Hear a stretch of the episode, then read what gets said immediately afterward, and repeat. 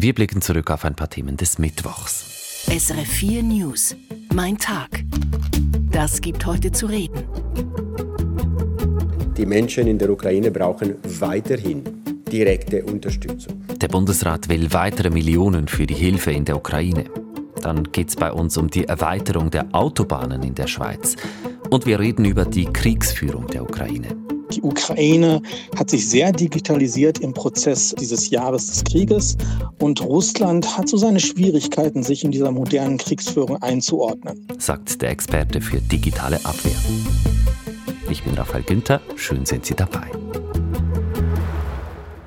Die Schweiz baut ihre Hilfe für die Ukraine aus. Der Bundesrat will weitere 140 Millionen Franken dafür ausgeben.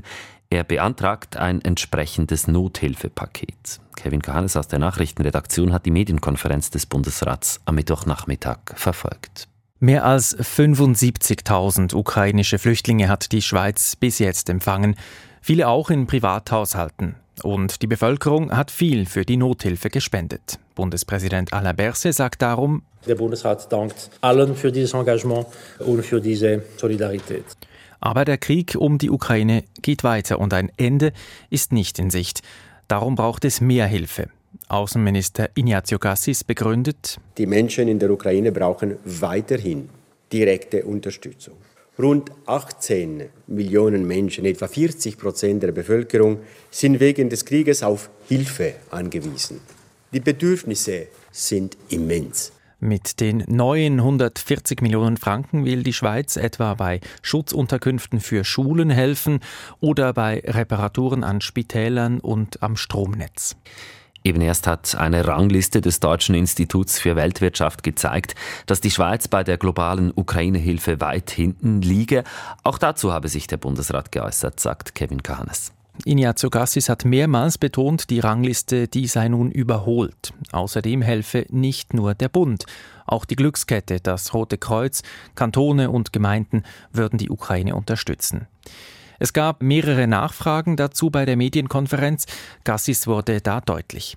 Ja, die Schweiz macht genug. Ich werde nicht rot im internationalen Parkett, wenn ich mit meinen Kollegen spreche. Wir sind geachtet, wir sind respektiert und wir sind auch gedankt von vielen Ländern. Übrigens, ein Grund, warum die Schweiz in der Rangliste weit hinten liegt, ist, dass sie keine militärische Hilfe leistet. Dabei soll es laut dem Bundesrat bleiben. Auch das wurde an der Medienkonferenz klar. Nachrichtenredakteur Kevin Kahanes hat es eben gesagt, militärische Hilfe für die Ukraine schließt der Bundesrat weiterhin aus. Das wird in der Schweiz in den vergangenen Tagen intensiv diskutiert und nun gibt es einen neuen Vorschlag dazu. Und zwar sollen Staaten, die beispielsweise Schweizer Munition eingekauft haben, diese neu weitergeben dürfen, wenn bestimmte Bedingungen erfüllt sind. Zum Beispiel muss die UNO festgestellt haben, dass ein Land völkerrechtswidrig angegriffen wurde. Das schlägt die Sicherheitspolitische Kommission des Nationalrats vor. Kann die Schweiz mit diesem Vorschlag die Ukraine mit Kriegsmaterial unterstützen und gleichzeitig neutral bleiben? Das hat Nico Bär Evelyn Schmid gefragt, Völkerrechtsprofessorin an der Universität Lausanne.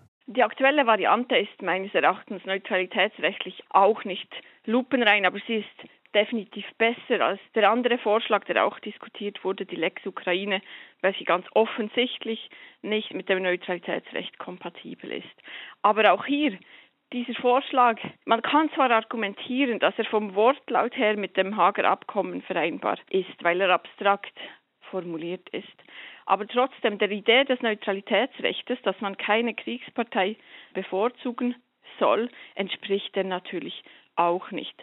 Und dann, wenn es zum Anwendungsfall kommt, will man ja gerade eben die Ukraine begünstigen, eine Kriegspartei bevorzugen. Das ist ja die Absicht. Dann gibt es verschiedene Einschätzungen, wie man damit umgehen kann. Man kann sagen, es ist eine Verletzung des Neutralitätsrechts, das gab es auch schon in der Vergangenheit. Oder man kann das Neutralitätsrecht, ich würde sagen, akrobatisch auslegen. Es gibt Leute, die sagen, das Neutralitätsrecht hat sich verändert. Man könnte argumentieren, dass es einen Rechtfertigungsgrund gibt. Ich finde diese Auslegungen persönlich nicht überzeugend. Ob man das will oder nicht, ist letztendlich eine politische Frage. Ganz grundsätzlich, Frau Schmid, zur Debatte stehen ja nicht direkte Waffenlieferungen aus der Schweiz an die Ukraine. Andere Länder sollen lediglich zuvor in der Schweiz eingekaufte Rüstungsgüter an die Ukraine verkaufen können. Der Entscheid über die Lieferung liegt also nach wie vor nicht bei der Schweiz. Was ist also überhaupt das Problem? Das Neutralitätsrecht sagt, dass alle Beschränkungen gleichmäßig auf alle Kriegsparteien angewendet werden sollen. Das gilt meines Erachtens auch für indirekte Weitergaben. Ist für ein neutrales Land wie die Schweiz eine militärische Unterstützung eines anderen Landes im Einklang mit dieser Neutralität überhaupt irgendwie möglich? Während einem internationalen bewaffneten Konflikt, also einem bewaffneten Krieg zwischen Staaten, sagt das Neutralitätsrecht eben keine Unterstützung einer Kriegspartei auf Kosten der anderen, also keine Partei begünstigen. Das ist die Ausgangslage, die diese Debatte äh, schwierig macht. Genau. Und die Gratwanderung, die kann man nie perfekt treffen, solange man an dieser Neutralität so festhalten will. Müsste die Politik dann nicht eigentlich konsequenter sein? Wenn die Schweiz die Ukraine militärisch unterstützen soll oder will, müssten wir dann nicht die Neutralität abschaffen? Also ich finde, man darf diese Debatte führen. Völkerrechtlich ist die Schweiz nicht dazu verpflichtet, neutral zu sein. In der Verfassung möchten wir das aber. In den Umfragen ist die Neutralität jeweils auch populär. Aber die Debatte, die darf man führen. Was ich auch wichtig finde, ist zu sagen, dass die neutralitätsrechtliche Dimension ja nur die militärische Unterstützung beinhält und es ganz viele andere Arten gibt, in denen man die Ukraine oder auch die Opfer anderer bewaffneter Konflikte unterstützen kann. Und auch darüber sollte man meines Erachtens reden. Ja, abschließend, Frau Schmid, der Entscheid über den Export von Rüstungsgütern ist eine staatspolitische Angelegenheit. Warum überhaupt könnte man diesen Entscheid, ob exportiert wird oder nicht und an wen, nicht einfach auch privaten Unternehmen überlassen und sich der neutrale Staat dabei raushalten? Also man geht heute davon aus, dass Neutralitätsrecht auch bedeutet, dass der Staat alle Regeln, die er hat, eben auch auf die privaten Akteure anwendet. Das ist schon allein deshalb vernünftig, weil wir haben ja verschiedene außenpolitische Ziele in der Verfassung, die Friedenssicherung, regionale Stabilität, das Wohlergehen der Menschen und so weiter. Und wenn der Staat sich ganz da aus dieser Sache zurücknehmen würde, hätten wir ja gar nichts in der Hand, diese außenpolitischen Ziele als Staat auch wahrnehmen zu können. Von dem her ist das nur logisch. Sagt Völkerrechtsprofessorin Evelyn Schmid. Es geht um ein Milliardenpaket, eines für die Schweizer Autobahnen. Der Bundesrat würde gerne gut 13 Milliarden Franken ins Nationalstraßennetz investieren in den nächsten vier Jahren. Damit sollen die Autobahnen erweitert, unterhalten und betrieben werden. Aus dem Bundeshaus berichtet Philipp Burkhardt. Die Nationalstraßen, zu denen die Autobahnen gehören, machen in der Schweiz nur gerade drei Prozent des gesamten Straßennetzes aus. Über sie werden aber drei Viertel des Güterverkehrs auf der Straße abgewickelt und immerhin 40 Prozent des Individualverkehrs. Laut den Verkehrsprognosen des Bundes wird es auf fast 170 Kilometern dieser Nationalstraßen bis in 20 Jahren jeden Tag während zwei bis vier Stunden Stau oder stockenden Verkehr geben, wenn keine Gegenmaßnahmen getroffen werden. Mit der besseren Nutzung der Straßen und optimiertem Verkehrsmanagement allein könne man das Problem nicht lösen, sagt der Direktor des Bundesamtes für Straßen Astra, Jörg Röttlisberger. Es seien deshalb auch Erweiterungen nötig. In einem ersten Schritt sieht der Bundesrat für fünf Erweiterungsprojekte über vier Milliarden Franken vor. Dazu gehören zum Beispiel der Ausbau der A1 zwischen Wankdorf und Schönbühl von sechs auf acht Spuren oder die Erweiterung des Rosenbergtunnels im Kanton St. Gallen oder des Rheintunnels in Basel. Das brauche es dringend, sagt der Astra-Direktor. Wenn wir aber auch künftig resiliente, robuste, verfügbare und sichere Schlagadern wollen, die Nationalstraßen, dann müssen wir auch punktuell ausbauen und deshalb äh, diese 4 Milliarden Franken. Langfristig rechnet der Bundesrat sogar mit fast 35 Milliarden Franken für Erweiterungen, die nötig sein werden. Vor allem in städtischen Agglomerationen sieht der Bundesrat Handlungsbedarf. Dies soll aber erst mit späteren Erweiterungsschritten angegangen werden. Fürs Erste soll das Parlament also 4 Milliarden für Erweiterungen genehmigen und zusätzlich noch einmal 8,8 Milliarden Franken, die nötig sind, um die Nationalstraßen zu unterhalten und zu betreiben in den nächsten vier Jahren. Auf grüner und linker Seite stoßen die Pläne des Bundesrates auf heftige Kritik. Die Umweltorganisation Umverkehr kündigt an, zusammen mit weiteren Organisationen das Referendum gegen die Vorlage ergreifen zu wollen. Und jetzt geht es um einen Sieg für die rechtspopulistische AfD. Das deutsche Bundesverfassungsgericht hat entschieden, dass auch die parteinahe Desiderius Erasmus Stiftung Anspruch hat auf Fördermillionen vom Staat, so wie alle anderen Bundestagsparteien mit ihren eigenen Stiftungen auch.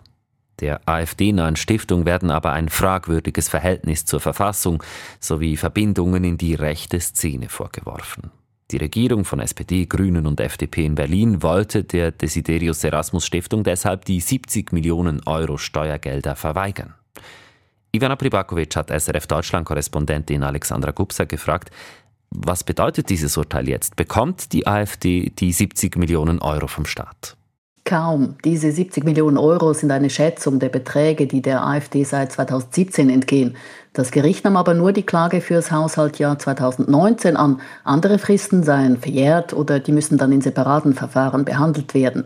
Für 2019 geht es für die AfD und ihre Stiftung um rund 900.000 Euro. Allerdings haben die Parteien letztes Jahr ganz flink einen neuen Passus im Haushaltsgesetz festgeschrieben, wonach gilt, dass die Zuschüsse nur politischen Stiftungen gewährt werden dürfen, die sich zur freiheitlichen demokratischen Grundordnung bekennen. Das ist eine Differenzierung, die es weiterhin möglich macht, die AfD-Stiftung von diesem Fördergeldtopf auszuschließen. Wie hat denn das deutsche Bundesverfassungsgericht in diesem Fall jetzt argumentiert? Das äh, hat gesagt, dass der Ausschluss ähm, der Stiftung die Chancengleichheit politischer Parteien verletzt, verlangt aber nun eben auch nach einem eigenen Gesetz für diese Zuschüsse an politische Stiftungen. Da muss eindeutig nachgebessert werden. Denn bisher ist es so, dass die Gelder bei den Budgetberatungen im Bundestag beschlossen werden. Die Höhe richtet sich nach der Parteistärke. Das ist so eine Art Gewohnheitsrecht seit Jahrzehnten. Als Richtschnur gilt eine Regelung, äh, wonach alle Strömungen angemessen berücksichtigt werden müssen und Parteien, die zweimal ähm, nacheinander ähm, in Fraktionsstärke den Sprung in den Bundestag schaffen. Und diese Voraussetzung, die erfüllt die AfD natürlich. Eben, und bisher gab es kein Gesetz dazu, wie parteinahe Stiftungen in Deutschland finanziert werden. Warum eigentlich nicht? Ja, weil es um sehr viel Geld geht und darum, dass einzelne Parteien um ihre Pfründen fürchten. Die äh, Ampelpartei die haben sich zwar in ihrem Koalitionsvertrag darauf geeinigt, dass sie ein Gesetz verabschieden wollen, doch bisher hat ausgerechnet die SPD ausgebremst. Diese ähm, parteinahen Stiftungen, die sind eben so der sprichwörtliche Elefant im Raum, wenn es um die staatliche Finanzierung von Parteien geht. Es ist der Über- und Unterbau der Parteien, die melden dem Staat jeweils ihren Finanzbedarf, den sie für ihre sogenannte politische Bildungsarbeit brauchen. Und es geht halt um sehr, sehr viel Geld. Es ist dreimal mehr als die kleinteilig geregelte staatliche Parteifinanzierung. In diesem Jahr geht es um 660 Millionen Euro. Verständlich, dass die AfD da ihr Stück vom Kuchen will. Sie haben vorhin gesagt, jetzt muss nachgebessert werden. Wie geht es denn jetzt weiter? Ja, jetzt wird natürlich befürchtet, dass diese rechtsextreme Denkfabrik äh, mit Steuergeldern unterstützt wird. Und da gibt es sehr viel Widerstand dagegen. Die Parteien werden sich auch auf die Hinterbeine stellen. Kann aber durchaus sein, dass es halt wieder vor Verfassungsgericht landet. Weil jetzt geht es ja darum, ist diese Stiftung demokratiefeindlich, vertritt sie demokratiefeindliche Positionen, verwischt sie die Grenzen zwischen Rechtsextremismus und bürgerlichem Konservativismus, wie es vermutet wird. Ähm, der Direktor der Bildungsstätte von äh, Anne Frank warnt sogar öffentlich davor, dass diese Stiftung neue Björn Höckes heranzüchtet. Und äh, da ist sicher das äh, letzte Wort nicht gesprochen. Sagt SRF-Korrespondentin Alexandra Gupsa in Berlin. Statt Ukraine gegen Russland könnte man auch sagen digital gegen analog. Dieses Bild zeichnen zumindest Expertinnen und Experten nach einem Jahr Krieg. Die Ukraine setzt im Krieg verschiedenste digitale Technologien ein und wird dabei kräftig vom Westen unterstützt. Russland hingegen kämpfe noch so analog wie im Ersten Weltkrieg, so sagt es ein Militärexperte in der britischen Zeitung Times. Ist der Unterschied zwischen den beiden Kriegsparteien wirklich so groß? Das hat Nikolaus Malzacher Stefan Susanto gefragt. Susanto ist Experte für digitale Abwehr beim Center for Security Studies der ETH Zürich. Ja, der Unterschied ist immens. Die Ukraine hat sich sehr digitalisiert im Prozess dieses Jahres des Krieges Und Russland hat so seine Schwierigkeiten, sich in dieser modernen Kriegsführung einzuordnen. Das heißt, gerade die Ukrainer ist sehr dynamisch unterwegs, hat sehr viele Talente hineingebracht, gerade ukrainische Freiwillige, aber auch vom privaten Sektor, die quasi das Militär darin unterstützen, moderne Kriegsführung zu führen und dies primär im Hinblick auf die vernetzte Kriegsführung, also Network-Centric Warfare. Die vernetzte Kriegsführung haben Sie angesprochen. Können Sie da noch konkrete Beispiele geben für die digitalen Mittel, die die Ukraine verwendet? Also im Zentrum steht das äh, System Delta, was quasi ein Situational Awareness Plattform ist. Das heißt, sie beschreibt das Lagebild auf dem Kriegsschauplatz. Und in dieses Delta-System fließen sehr viele verschiedene Informationen hinein. Das kann von Freiwilligen sein, die hinter den russischen Linien operieren. Das ist vom Geheimdienst bis zu anderen militärischen Fronteinheiten, die sich dort dann halt äh, mit Informationen austauschen und Informationen quasi updaten auf dieser digitalen Karte. Und es ist so, dass das Delta-System dann auch an den Frontlinien genutzt wird, wo sich dann halt Soldaten mit einem Tablet und nebenbei das Starlink-Terminal, das dann steht, sich dann ins Internet einloggen und auf der Delta-Seite quasi dann den Access suchen zur Karte und dann direkt sehen können, ah, diese russischen Einheiten sind in meiner Nähe, das und das ist passiert in den letzten paar Stunden und auf dieser Basis dann halt Entscheidungen tätigen. Also das ist eigentlich eine zentrale Software, bei der ganz viele Informationen gesammelt werden, die dann auch dezentral von den Soldaten im Krieg genutzt werden kann, nicht nur von oben herab, das ist die ukrainische Seite, aber wie sieht das denn bei Russland aus? Nutzt denn Russland keine digitalen Mittel? Russland nutzt wahrscheinlich auch digitale Mittel, nur das Problem bei der russischen Armee ist, dass sie halt nicht diese Silicon Valley-Attitüde haben, die jetzt äh, in der Ukraine vorherrscht. Das heißt, gerade in Russland hat man diesen Brain Drain aus dem IT-Bereich im, im, letzten vergangenen Jahr gesehen. Und es ist quasi sehr schwer für die Russen, sich jetzt in eine neue, moderne Kriegsführung einzuklinken, die dann halt die russische Militärdoktrin zur Seite wirft. Und da stehen die Russen vor einem großen Problem. Das wird man dann schauen, ob die Ukraine da im digitalen Bereich, ob das dann ein so großer Vorteil ist, dass man da halt eine Übermacht der Russen quasi zurückschieben kann. Sie haben angesprochen, dass Russland Mühe hat, sich in diese moderne Kriegsführung reinzufinden. Heißt das auf der anderen Seite, ist das der Ukraine gelungen? Das ist der Ukraine gelungen. Man hat quasi auf NATO-Doktrinen versucht, sich umzustellen, also die vernetzte Kriegsführung. Das sehen wir gerade im Bereich der Satellitenbilder, sehen wir aber auch im Bereich der Drohnenaufklärung, dass diese Informationen zusammenfließen, um halt militärische Operationen so schnellst wie möglich basierend auf der besten Information durchzuführen. Das heißt dann im konkreten Fall, dass jetzt zum Beispiel eine Fronteinheit einen Panzer identifiziert hat und dieser Panzer jetzt in einen anderen Sektor reinfährt und dass der andere Sektor dann mit einer Drohne quasi aufklärt, wohin der Panzer genau hinfährt und wie man den Panzer am besten ausschaltet. Also, dass man halt quasi nicht irgendwie eine millionenteure Rakete abschießt oder ähm, einen Flugmarschkörper, sondern halt im Kosten-Nutz-Faktor so effektiv wie möglich ist. Also wenn wir jetzt ein Resümee ziehen, wenn ich Ihnen zuhöre, Stefan Susanto, dann höre ich, die digitalen Mittel, die sind wirklich sehr mächtig, aber wenn wir konkret auf das Kriegsgeschehen gucken, dann sehen wir, die Ukraine ist schwer in der Defensive und das liegt ja an den konventionellen Waffen. Und deswegen frage ich mich jetzt, ist also der Einfluss der digitalen Mittel am Schluss dann doch nicht kriegsentscheidend?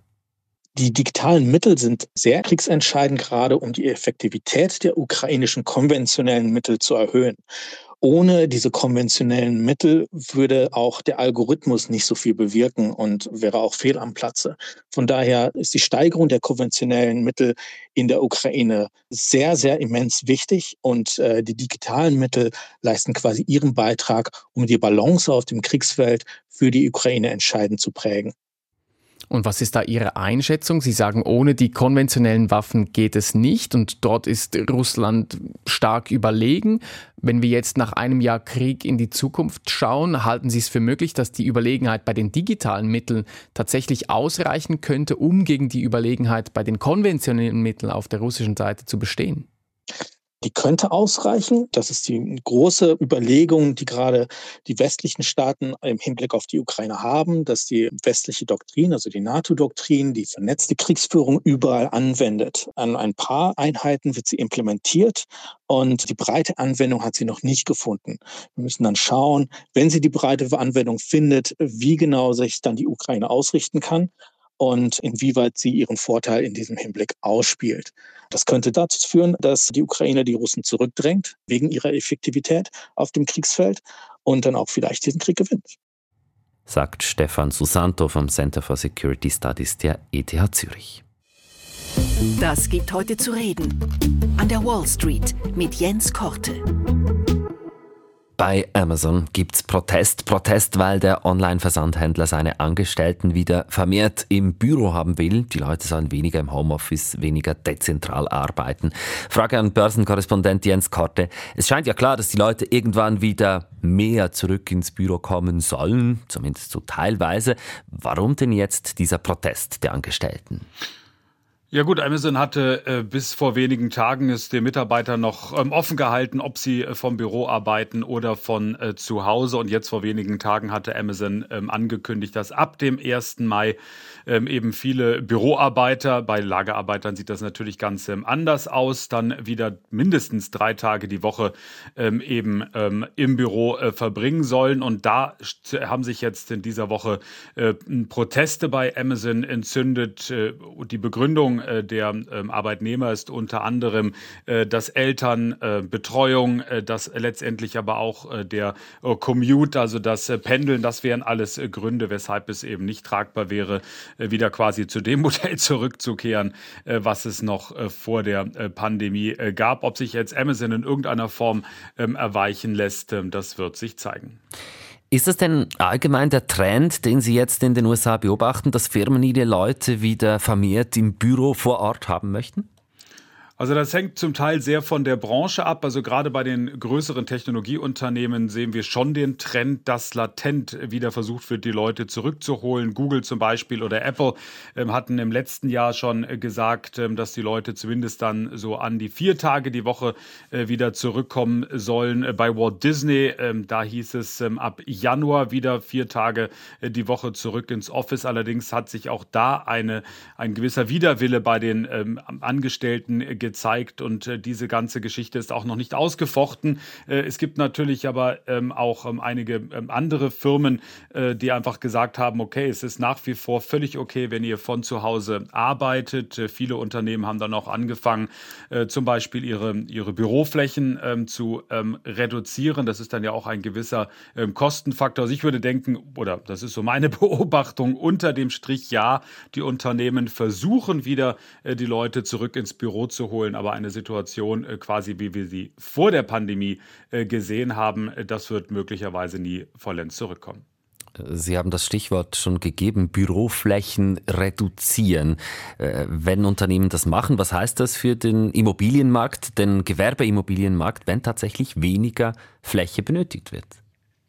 Also das sehe ich zum Beispiel äh, ganz direkt äh, bei mir. Wir haben unser Büro in der Nähe äh, der Wall Street ähm, am Broadway und da sehen wir im, im gesamten Financial District, dass ähm, einige ähm, Immobilien äh, umgerüstet werden ähm, von Gewerbeimmobilien, von Büroflächen ähm, eben zu, ähm, zu Mietwohnungen. zum Beispiel 61 Broadway ist eine Adresse, das ist schräg gegenüber von unserem Büro. Das ist ein 34-stöckiges Gebäude und da hat jetzt mittlerweile die Immobiliengesellschaft, die dahinter steht, äh, Probleme, ähm, überhaupt äh, die Zinszahlungen sozusagen, also den Kredit zu bedienen. Und möglicherweise muss dieses äh, Gebäude an die Gläubiger zurückgegeben werden. Also man merkt es schon, äh, viele Immobilienfirmen bekommen da durchaus einige ähm, Schwierigkeiten. Ähm, und diese ganze Aktion, dass die Leute wieder zurück zur Arbeit gehen, hat natürlich auch noch eine ganz andere äh, Komponente. Diese Ankündigung von Amazon zum Beispiel ist begeistert aufgenommen worden vom Bürgermeister von Seattle. Da ist Amazon ähm, der größte Arbeitgeber. Und wenn dann eben wieder mehr Leute zurück ins Büro kommen, heißt das natürlich auch, äh, dass dann die ähm, lokalen äh, Läden äh, endlich wieder etwas mehr äh, Besuch bekommen und damit eben auch allgemein die Wirtschaft in Seattle äh, wieder stärker angekurbelt würde, wenn die Leute dann tatsächlich häufiger ins Büro zurückkommen. Informationen von Börsenkorrespondent Jens Korte waren das. Vielen Dank. Die beste Geschichte aus unseren Regionen. Da geht es heute um ein Tier und das müssen Sie sich in etwa so vorstellen. Meistens ist es schwarz, manchmal auch gelb und es kann bis zu 20 cm lang werden. Es geht um den Plattwurm. Und normalerweise kommt dieser Wurm in den USA, in Kanada oder auch in Großbritannien vor, aber jetzt sind diese Plattwürmer auch in Basel angekommen. Im vergangenen Jahr hat der Kanton Basel-Stadt ganz viele solcher Würmer in Pflanzentöpfen zum Beispiel gefunden. Aus Basel berichtet Marcello Capitelli. Früher sei es nur ein Einzelfall gewesen, wenn sie mal eine Plattwurm gefunden haben, sagt der Yves Barra, Leiter der Biosicherheit beim Kantonslabor Basel. Bis letztes Jahr. Im 2022 hat sich gezeigt, dass die invasive Art definitiv zu Basel angekommen Der Umfang im letzten Jahr ist dann definitiv größer geworden. Tatsache ist, dass sie mit Pflanzenimport mitgeschleppt werden und sich dann in unseren Boden verbreiten können. Und das ist ein Problem. Die Blattwürmer fressen nämlich einheimische Regenwürmer oder Schnecken. Wenn die weggefressen werden, ist das nicht gut für das Ökosystem, sagt der Yves Barra. Wir brauchen grundsätzlich unsere einheimischen Regenwürmer, damit die Qualität unseres Boden erhalten bleibt. Damit sich die Blattwürmer nicht zu fest ausbreiten, hat das Kantonslabor die Gärtnereien angeschrieben. Sie sollen bei Import von Pflanzen genauer anschauen, ob sich nicht ein Blattwurm im Topf versteckt hat. Ein paar Rückmeldungen von Gärtnereien sind auch schon gekommen. Auch Private sollen ihre importierten Pflanzen unter die Lupe nehmen und falls sie so einen Blattwurm finden, dann unbedingt gerade töten. Abtöten kann man sie mit äh, Seifenwasser oder Warmwasser. Man soll in keinem Fall sie irgendwie schneiden, weil aus ein Tier produziert man dann plötzlich zwei. Sagt der Yves Barra vom Kantonslabor. Wer die Würmer nicht selber will töten, kann das Basler Kantonslabor informieren. Mein Hinhörer. Die Fasnacht. Für viele Leute gehört sie fix dazu. Ist ein Freudenfest. Für einige ist es schon durch. An gewissen Orten ist die Fasnacht ja schon vorbei. An anderen steht sie noch an. In den letzten Jahren hat die Fasnacht auch für Negativschlagzeilen gesorgt. Kostüme lösten Rassismusdebatten aus. Es kam sogar zu Anzeigen. Wir als Stiftung gegen Rassismus und Antisemitismus möchten den Fasnächtlern keine konkreten Vorschriften machen, aber die Narrenfreiheit hört dort auf, wo es auf Kosten von Minderheiten geht. Was ist okay? Und was nicht mehr okay? Mit diesen Fragen hat sich unser Podcast News Plus beschäftigt am Mittwoch. Sie finden die aktuelle Ausgabe unter srf.ch-audio. Dort finden Sie auch diese Sendung, Mein Tag, die haben wir am Mittwochvorabend aufgezeichnet. Rund um die Uhr auf dem neuesten Stand sind Sie mit der SRF News App und den halbstündlichen Live-Nachrichten auf SRF 4 News. Danke fürs Zuhören, sagt Raphael Günther.